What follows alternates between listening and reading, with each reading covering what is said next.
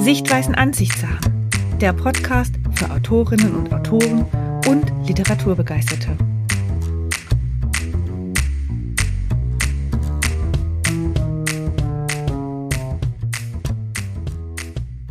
Hallo und herzlich willkommen bei deinem Sichtweisen Ansichtssachen Podcast.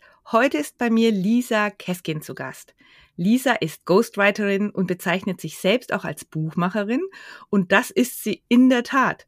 Ursprünglich als Werbegrafikerin und Designerin ins Berufsleben eingestiegen, entwirft sie heute auch Layouts und Cover-Illustrationen und hat so schon das ein oder andere Buch druckfertig gemacht. Mit ihrer Ghostwriting Akademie unterstützt sie Menschen beim Schreiben ihres Buches.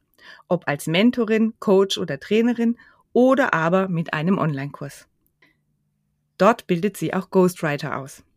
Liebe Lisa, so schön, dass du heute bei mir im Podcast bist. Hallo, liebe Katja, ich danke dir herzlich für die Einladung. Lisa, Ghostwriting, das hört sich super spannend an. Und na klar weiß ich, dass ein Ghostwriter für andere Menschen schreibt. Doch wie muss man sich das genau vorstellen?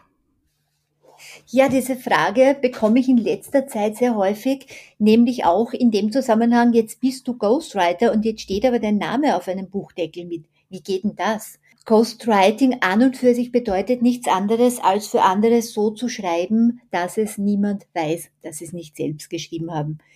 Bei mir ist es mittlerweile so, dass ich auch auf vielen Büchern mit meinem Namen draufstehe.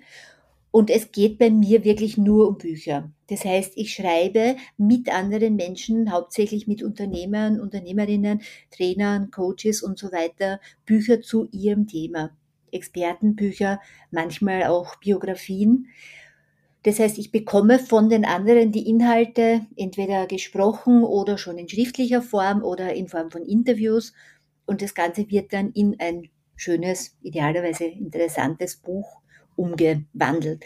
Buchmacherin, da hast du recht, das bezieht sich auch darauf, dass ich die Bücher, wenn ich sie selbst schreibe, auch selbst meistens selbst illustriere und selbst wirklich druckfertig mache.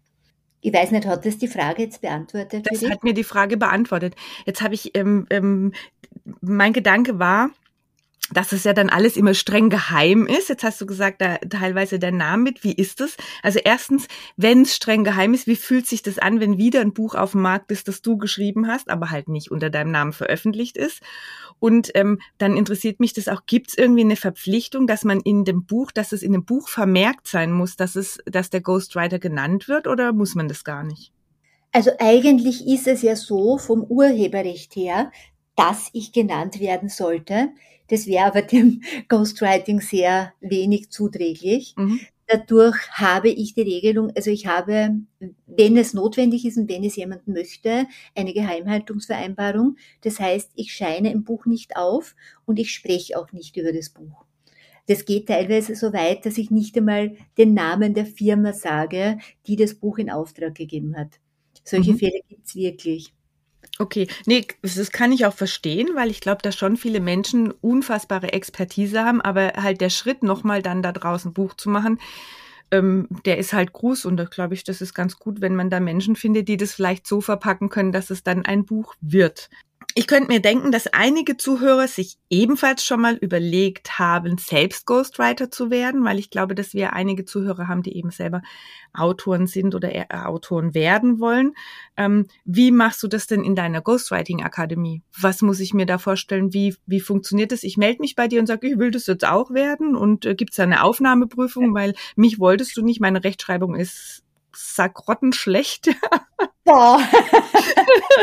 ich habe jetzt ein Programm auf meinem Computer, das hat mir meine Tochter draufgespielt. Ja, das ist super, das korrigiert mir alles. Seitdem ist es besser, aber ich glaube, ich bin mittelschwerer Legastheniker. Ja.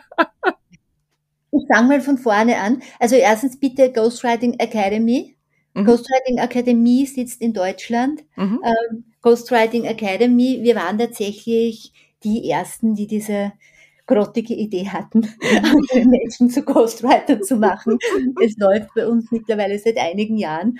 Und es ist so, es gibt einmal im Jahr beginnt ein Lehrgang, der ein Jahr lang dauert. Der hat jetzt eben im April begonnen. Wir haben jetzt dieses kommende Wochenende das zweite Modul. Und es gibt davor immer Infoabende, wo sich die Leute auch uns anschauen können. damit sie wissen, ob sie es mit uns überhaupt aushalten. Ich bin ja jetzt nicht so ganz bierernst und etwas chaotisch.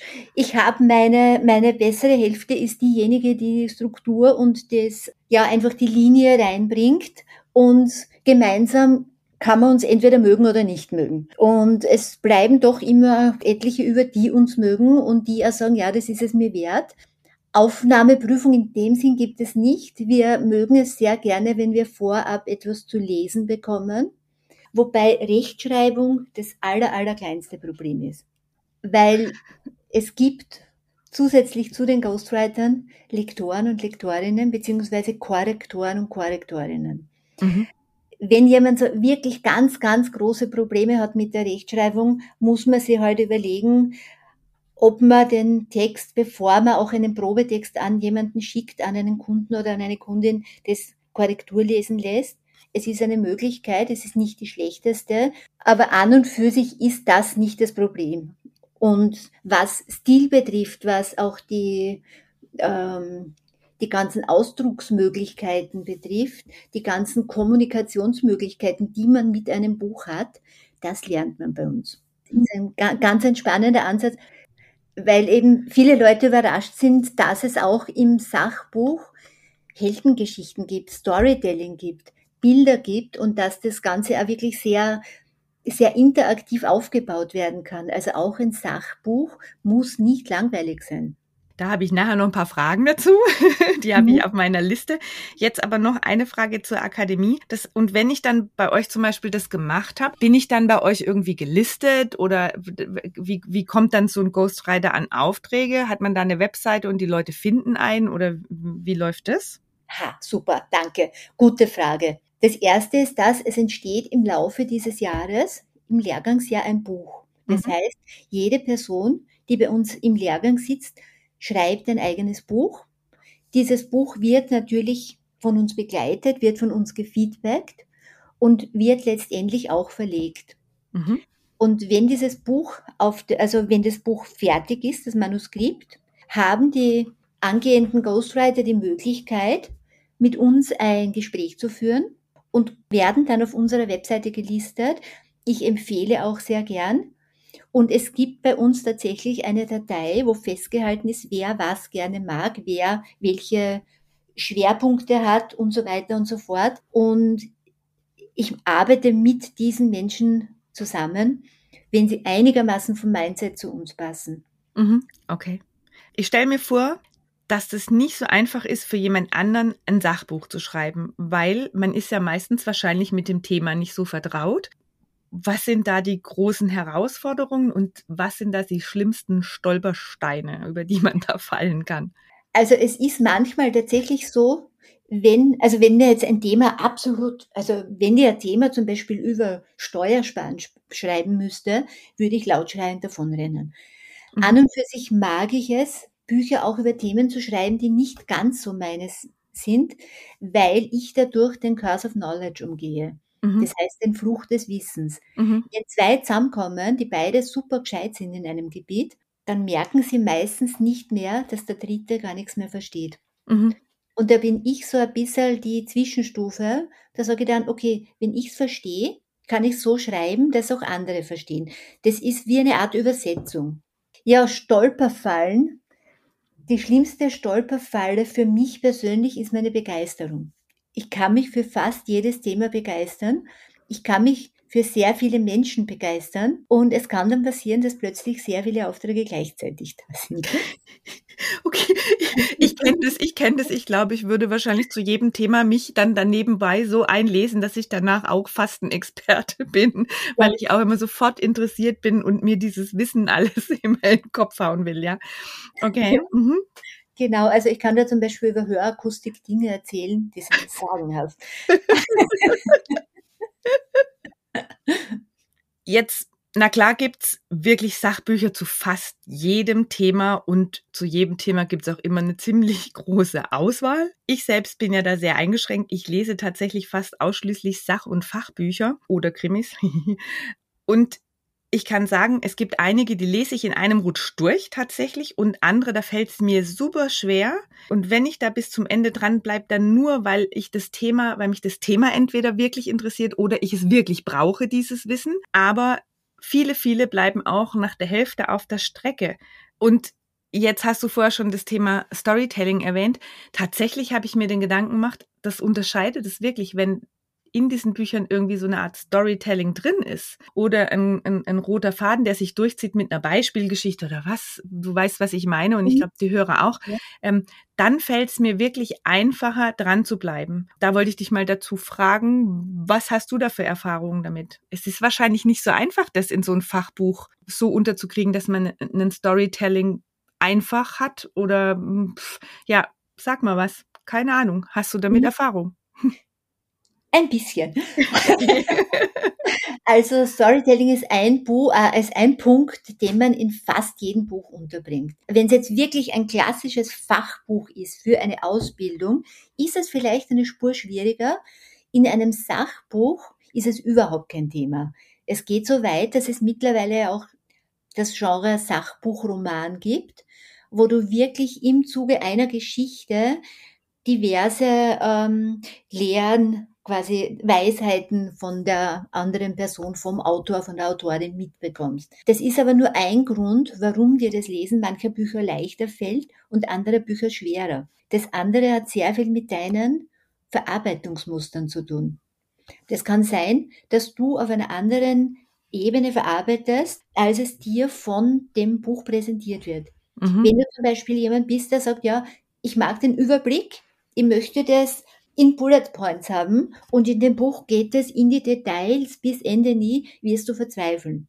Genauso umgekehrt, wenn du sagst, ich brauche da mehr Infos und das Buch ist so brrrt, ein grober Überblick, wirst du damit nicht zurechtkommen. Das ist nur eines von vielen Metaprogrammen, auf die man in einem Buch Rücksicht nehmen kann oder sollte. Die Kunst liegt darin, idealerweise beide Seiten abzuholen. Du wirst sicher kennen diesen Typ, der hinzu ist, mhm. Gegensatz zum Weg von. Das heißt, hinzu ist rein in den Reichtum, weg von ist weg aus der Armut zum Beispiel. Mhm, mhm, das kann man in jedem Buch in beiden Versionen unterbringen, dass sich beide Seiten abgeholt fühlen. Also dass sich sowohl der eine Typ als auch der andere Typ abgeholt fühlt. Und das gilt auch für Detailüberblick und für die vielen, vielen anderen Programme, die so in unserem Kopf laufen. Und das dazu heißt, kommen dann natürlich noch, Entschuldige, die fünf Sinne, mhm. die man ebenfalls im Buch berücksichtigen sollte. Oh, das ist spannend. Ja. Wie, wie berücksichtigst du jetzt Riechen, Geschmack? Mit Worten. Mhm. Du kannst zum Beispiel eine Situation beschreiben mit mir scheint, das wäre visuell. Du kannst sagen, das passt mir nicht unter die Nase. Mhm. Das wäre ähm, olfaktorisch. Du kannst sagen, das schmeckt mir nicht. Mhm. Oder du kannst sagen, ich spüre das nicht so richtig, zum Beispiel. Oder da steige ich nicht durch. Das wäre kinästhetisch. Also du kannst wirklich auf ganz vielen Ebenen kommunizieren und auch das kann man in einem Buch abwechseln. Das ist ja ein absolutes Spiel, Spielen mit Sprache. Absolut, ja. Das, das ist, wirklich ja. Schreiben für alle Sinne. Ja. Macht man da, macht man da, also machst du generell so, dass du quasi guckst, dass du für alle schreibst, in Anführungszeichen für alle, oder macht man eine Zielgruppenanalyse? Weil ich selber bin ja mach Insights Master zertifiziert und arbeite mit Persönlichkeiten und wenn ich die jetzt nur grob auf die vier runterbreche, dann könnte ich ja sagen, okay, mein Thema im Buch, dafür interessieren sich jetzt nur die ganz Kreativen oder nur die die Chefs, Cheftypen, also die Machttypen mhm. oder äh, macht man sowas auch, dass man da sagt, okay, wir gucken vorher, wer ist da, wer ist da letztendlich die Zielgruppe und passt es dann auch an? Ja, aber definitiv. Mhm. Definitiv, das ist eins der ersten, einer der ersten Punkte, der bei mir passiert. Es gibt ein sogenanntes Zielgespräch. Das dauert drei Stunden. Mhm. Das ist wie ein Workshop, wo ich mich mit dem Kunden oder der Kundin hinsetze und wir schauen, welches Ziel soll das Buch für den Kunden haben, welches Ziel soll es für die Leser verfolgen und wer ist überhaupt die Zielgruppe? Sind das eben, äh, es gibt nämlich oft verschiedene Möglichkeiten, dass ich sage, ich schreibe jetzt für die Führungskräfte, ich kann aber auch sagen, ich schreibe für die Mitarbeiter, aber so, dass die Führungskräfte davon profitieren. Das kommt jetzt darauf an, mhm. wer ist die, wer sind die Kunden meiner Kunden? Mhm. Die sollten in dem Falle von dem Buch profitieren, egal ob direkt oder indirekt. Und das, das ist aber ein anderes Kapitel, das hat mit den Verarbeitungstypen jetzt nicht so viel zu tun, weil mhm. du wirst auch in der Führungsschicht oder auch unter den Kreativen mhm. alle verschiedenen Typen finden. Klar. Von eben, ob die jetzt detailorientiert sind, ob die hinzu, weg von, etc., mhm. etc. Mhm. Es ist so blöd, mir fallen jetzt die anderen. Hm, ich weiß, was du meinst. Ich glaube, ich glaube auch, die Zuhörer wissen auch, was gemeint mhm. ist. ähm, du, Wer sich genauer anschauen will, einfach googeln NLP Metaprogramme. Da findet man sehr, sehr, sehr viel. genau, genau. Mir fällt jetzt wirklich auf, dass, also man hat ja erstmal in der Vorstellung so, wenn es um Schreiben geht und eben um Ghostwriting, ja, also man muss halt schreiben können. Und wie du vorher ja gehört hast, mir fällt halt auf, naja, die Rechtschreibung sollte nicht so schlecht sein. Aber jetzt kommt dazu, dass da noch ganz schön viel mehr nötig ist. Was glaubst du, was so das Wichtigste an, an sagen wir mal Neudeutsch Skills ist, was man da noch braucht? Oder eigentlich braucht, mir kommt es fast so vor, dass, dass das Schreiben da gar nicht an erster Stelle kommt, ja? Ja, das, da hast du absolut recht es beginnt von meiner Sicht aus beim Zuhören. Wer nicht zuhören kann, kann nicht ghostwriten. Mhm. Weil du einfach, du brauchst es, dass du auch die Zwischentöne hörst. Das nächste ist das Fragen, Nachfragen. Wenn du was hörst, nicht davon ausgehen, es ist eh so, wie ich das jetzt verstanden habe. Man kann da ganz furchtbar auf, auf die Nase fallen. Wenn ich nämlich etwas verstehe, was es in meiner Welt so ist. Das heißt, ich frage dann nach, ähm, meinst du damit das? Hast du das so gemeint? Hm. Aber auch in die Tiefe fragen. Einfach ganz genau hinhören. Das sind für mich die aller, aller wichtigsten Skills. Und es klingt jetzt so pimperlmäßig, ist es aber nicht. Ist es absolut nicht. Das ist ein ganz, ganz wichtiger Punkt. Und dann geht es eben darum, das Ganze einzubauen, sich eine Struktur zu überlesen, zu überlegen. Vor allem aber auch darum, um die Kommunikation im Buch. Mhm. Also es geht sehr viel darum, wie spreche ich mit den Lesern und Leserinnen. Das hängt jetzt nicht von der klassischen demografischen Zielgruppe ab, sondern eher von der emotionalen Zielgruppe. Mhm.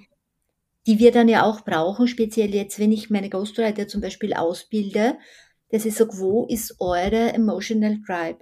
Wer ist, sind die Leute, die ihr überhaupt als Kunden haben wollt? Mhm. Und die geben das dann natürlich auch weiter an ihre Ghostwriting-Kunden. Wen, lieber Ghostwriting-Kunde, möchtest du mit dem Buch erreichen? Nämlich nicht eben nicht Führungskraft, sondern äh, Menschen, die gewisse Werte haben, gewisse Eigenschaften, mit denen ich leicht arbeiten kann, wo mir auch die Zusammenarbeit und das Verstehen leicht fällt und wo es richtig Freude macht. Für beide Seiten. Mhm. Das ist so, das hört sich so spannend an. Ich glaube, ich melde mich an. Yay. ja, weil es irgendwie so viel mehr ist, als man sich erstmal drunter vorstellt. Das ist, also ich bin jetzt schon irgendwie so ganz angetriggert und fasziniert. Total spannend. Ich habe irgendwo auf deiner Webseite, natürlich habe ich ein bisschen gestalkt. Danke. Den, Be den Begriff interaktives Sachbuch gelesen und habe dann so gedacht, okay, Maximal fällt mir ein, interaktives Sachbuch, okay, vielleicht gibt's irgendeinen Link, wo ich irgendeinen Test machen kann.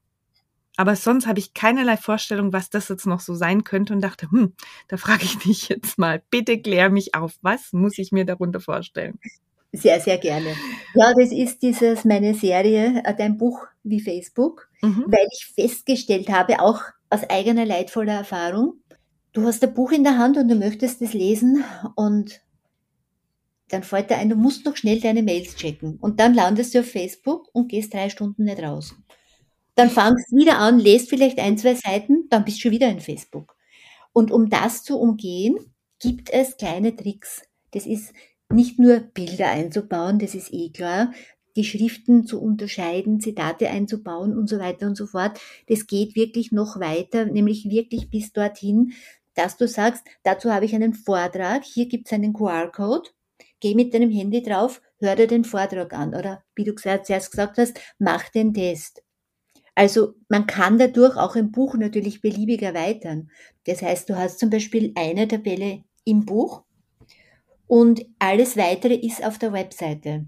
Was bringt das? Einerseits für die Leser und Leserinnen die Abwechslung. Ich darf doch auf mein Handy schauen, auch wenn ich lese. Das ist für manche die große Belohnung. Und andererseits aber natürlich Traffic auf der Webseite. Mhm. Wenn man es entsprechend geschickt verpackt, vielleicht sogar Buchungen.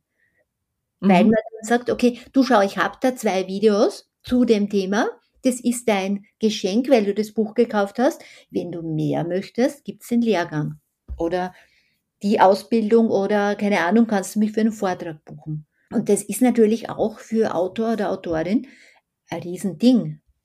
Ja, also ich, ich, ich so als Marketing-Tante sage ich natürlich, na klar, ja, heute müssen wir irgendwie alle Ebenen bespielen und wenn wir das irgendwie vernetzt kriegen und in dem Falle ja maximal vernetzt, also ich kann dir nur sagen, ich freue mich immer, wenn ich, also ich in dem Falle muss ich sagen, ich bin auch so ein, wenn es zu einem Buch ein Workbook gibt, dann kaufe ich das, ob ich das nachher benutze oder mhm. nicht, ja. Und wenn ich das natürlich online haben kann, dann freut mich das. Und wenn in dem Buch irgendwelche Übungen sind, die ich vielleicht mir ausdrucken könnte oder dann nochmal runterladen könnte, damit ich nicht immer im Buch suchen muss, wo ist es. Das finde ich natürlich auch super spannend. Also das, das hat ja auch so einen Mehrwert. Man fühlt sich ja irgendwie auch gut, weil man denkt, man kriegt nochmal was obendrauf. Mhm. Und es, der Mehraufwand ist ja minimal, das auf der Website zu hinterlegen, ja. ja ich habe auf meiner Seite den Test, welcher Schreibtyp sind Sie? Mhm. Und den habe ich sehr einfach gestaltet. Man muss nämlich selbst zusammenzählen. Mhm. Du hast dann gleich die, den ersten, äh, erste Kriterium, kannst du rechnen? rechnen kann ich. Aber wir haben tatsächlich jetzt, also ich bin jetzt, es kommt Anfang Juni ein Buch heraus mhm. mit der Daniela Kanun und da haben wir es eben so gemacht. Wir mhm. haben auf ihrer Seite den gesamten Workbook-Bereich hinterlegt zum Ausdrucken, also mhm. einmal schön in Farbe und einmal zum Ausdrucken zusätzlich für die Leute, die nicht ins Buch schmieren wollen, weil die mhm. gibt's ja auch. Mhm. Also ich liebe es, Bücher anzuschmieren. Naja, bei mir ist es auch ganz schlimm. ah, du bist da so Fraktion. Ja, ja, ja. Und deswegen schaffe ich es auch nicht, diesen Switch auf den Kindle. Ja, ich mhm. habe ihn für, für, Urlaub, aber wenn, immer wenn ich mir ein Kindle-Buch kaufe, tut es mir so leid, weil ich das nachher nicht in meinem Regal stehen sehe und weil ich mit diesem beim Kindle was anmarkieren, das ist mir irgendwie, da bin ich noch nicht so richtig drauf aufgesprungen. Da bin ich wirklich so old fashioned, ja. Allerdings mhm. wird's langsam knapp mit den Regalen bei uns zu Hause. Mein Mann hat schon gemeint, das mit dem Kindle wäre doch eine gute Idee. Ja. Aber nein, ich, man muss, ich muss mir was unterstreichen. Ich muss mir irgendwie was da reinschreiben können. Und mhm. wenn man dazu Gedanken aufgefordert wird, schreibe ich die natürlich auch ins Buch. Was blöd ist, wenn dich jemand anders dann fragt, ob du ihm den oder ihr das Buch leihen kannst, weil ja dann da schon manchmal so Sachen drinstehen, mhm. wo du vielleicht nicht teilen möchtest. Ja. Oh, Oh, das ist ein Thema. Ich leihe meine Bücher sehr, sehr ungern her. Ich habe auch in jedem meiner Bücher vorne einen Stempel drinnen mit meinem kleinen Ghostwriting Ghost und daneben dem Text, dieses Buch gehört Lisa Keskin und wurde natürlich nicht von ihr geschrieben. Das ist, aber ich, selbst wenn ich Namen reinschreibe, also meistens, wenn ich was verliehen habe, kam es nicht mehr wieder. Aber ich glaube, das liegt gar nicht an den Menschen, sondern das liegt an uns allen. Also ich glaube, mhm. das passiert einfach oft, weil es untergeht. Manchmal fällt es mir dann noch ein, wer es hat, dann rufe ich da nochmal an, ja, was auch peinlich ist. Aber ich mache es einfach nicht mehr. Ja, ich habe mich jetzt geoutet. Alle meine Freunde, die das hören, fragt mich nicht, ob ihr von mir ein Buch leihen wollt. Ich will es nicht verleihen. Ich schenk's euch lieber. Ja, genau. Ich schließe mich an. Lieber herschenken als verleihen, wirklich. Ja. Nein, ich schenke euch meine Bücher auch nicht jetzt. So. Gut, also das haben wir jetzt schon mal nach außen getragen. Gibt es noch was, was wir schon immer mal unseren Freunden sagen wollten? Ähm, außer, dass wir sie heiß lieben. Ja, das tun wir. Das tun wir. Aber es gibt, es gibt immer ein Wir, aber es gibt auch ein Ich. Und das endet bei mir ja. auf jeden Fall bei Büchern. Definitiv. So. Und bei gewissen Nachspeisen. Äh, ja, stimmt, also, stimmt. Ja. Das teile ich auch nicht gern. Das stimmt. Lisa, ähm, zum Abschluss, weil wir sind schon am Ende, frage ich alle, die in meinem Podcast sind, ob sie ein Lieblingsbuch haben und warum es genau dieses ist. Hast du also ein Lieblingsbuch? Gerne auch zwei, wenn du zwei hast. Ich habe so viele Bücher, die ich wirklich gerne mag und jetzt hast du mich so kalt erwischt. also ich liebe zum Beispiel wirklich alles von Paolo Coelho, mhm. fast alles. Meine Lieblingsautorin ja, und ich glaube, das ist auch mein Lieblingsbuch, ist von der Louise Penny, Das Dorf in den roten Wäldern. Mhm. Das ist ein kanadischer Krimi. Das ist mittlerweile eine ganze Serie. Ich habe es noch nicht gelesen, aber ich höre es alle als Hörbuch und ich liebe es. Das merke ich mir. Also es wird eine Liste geben, die gibt es dann auch auf der Website zum Download. Das hat mich letztes Mal, glaube ich, die Sabrina Haya, mit der ich äh, ein Interview gemacht habe, gesagt, schreibt es doch alles auf eine Liste, dann können die Leute immer sehen, was sind für Lieblingsbücher und man hat immer so eine Anregung, was man vielleicht noch lesen könnte. Und da habe ich gedacht, ja, die Idee nehme ich auf. Das heißt, es wird also auch eine Liste geben auf der Webseite und da kommt natürlich dein Buch jetzt auch drauf. Und da du gesagt hast, dass es ein Krimi ist, wird langsam meine Leseliste für den Sommer gefüllt. ja, und dann habe ich natürlich noch ein Lieblingsbuch und es ist absolut selbstlos. Das hat den Titel Das Leben kann Spuren von Fett enthalten. Keiner, die wissen, dieser Käskin. Eigenwerbung aus. Ach ja, Lisa, das war jetzt so nett mit dir. Vielen, vielen Dank für das nette Gespräch. Das ähm, war sehr, sehr nett. Ja, und du hast mich jetzt so erleuchtet, weil ich wirklich beim Gedanken, also als ich dich eingeladen hatte, habe ich so gedacht, wo Ghostwriting, coole Nummer. Und währenddem ich mir überlegt habe, was frage ich dich, dachte ich so, boah, ich habe keine Ahnung. Und jetzt bin ich echt erhellt. und ich weiß, wenn ich noch eine Frage habe, kann ich dich anrufen. Für alle anderen, alle Infos zu Lisa gibt's hier wieder in den Show Notes. Da könnt ihr dann auch mal schauen, da könnt ihr sie dann auch erreichen, falls ihr Fragen habt. Und die Lisa ist im Oktober tatsächlich auch als Expertin beim Expertinnenabend im Sichtweisen Ansichtssachen Club. Und wenn du da dabei sein möchtest, dann findest du den Link ebenfalls in den Show Notes. Yay. ich freue mich auf jeden Fall drauf. Lisa, vielen, vielen, vielen Dank, dass du dabei warst und dass du dir die Zeit genommen hast. Ich weiß, das ist in so einem arbeitsreichen Alltag nicht selbstverständlich. Also wirklich vielen, vielen, vielen Dank. Es war mir ein wirklich großes Vergnügen. Vielen Dank, dass du mich überhaupt gefragt hast und jederzeit gerne wieder. Also wenn du jemand brauchst, der dir ein Ohr abkaut, denke einfach an mich. Dann dann so machen wir das. Und vielleicht kannst du mir auch mal das Ohr in live abkauen. Da gucken wir mal. Ja, urgern. ja, sehr gern. Du weißt, wo Wien ist? Ich weiß, wo Wien ist und tatsächlich war ich da auch noch nie. Na bitte. Deswegen, Katja, ja, ist das, Wien. ja, auf nach Wien. Sehe ich auch so. Und für alle anderen wünsche ich jetzt noch einen schönen Tag, schönen Abend, schöne Woche, wann auch immer ihr diesen Podcast hört. Und ich hoffe, ihr seid in der nächsten Folge wieder mit dabei. Bis dann. Ciao. Tschüss.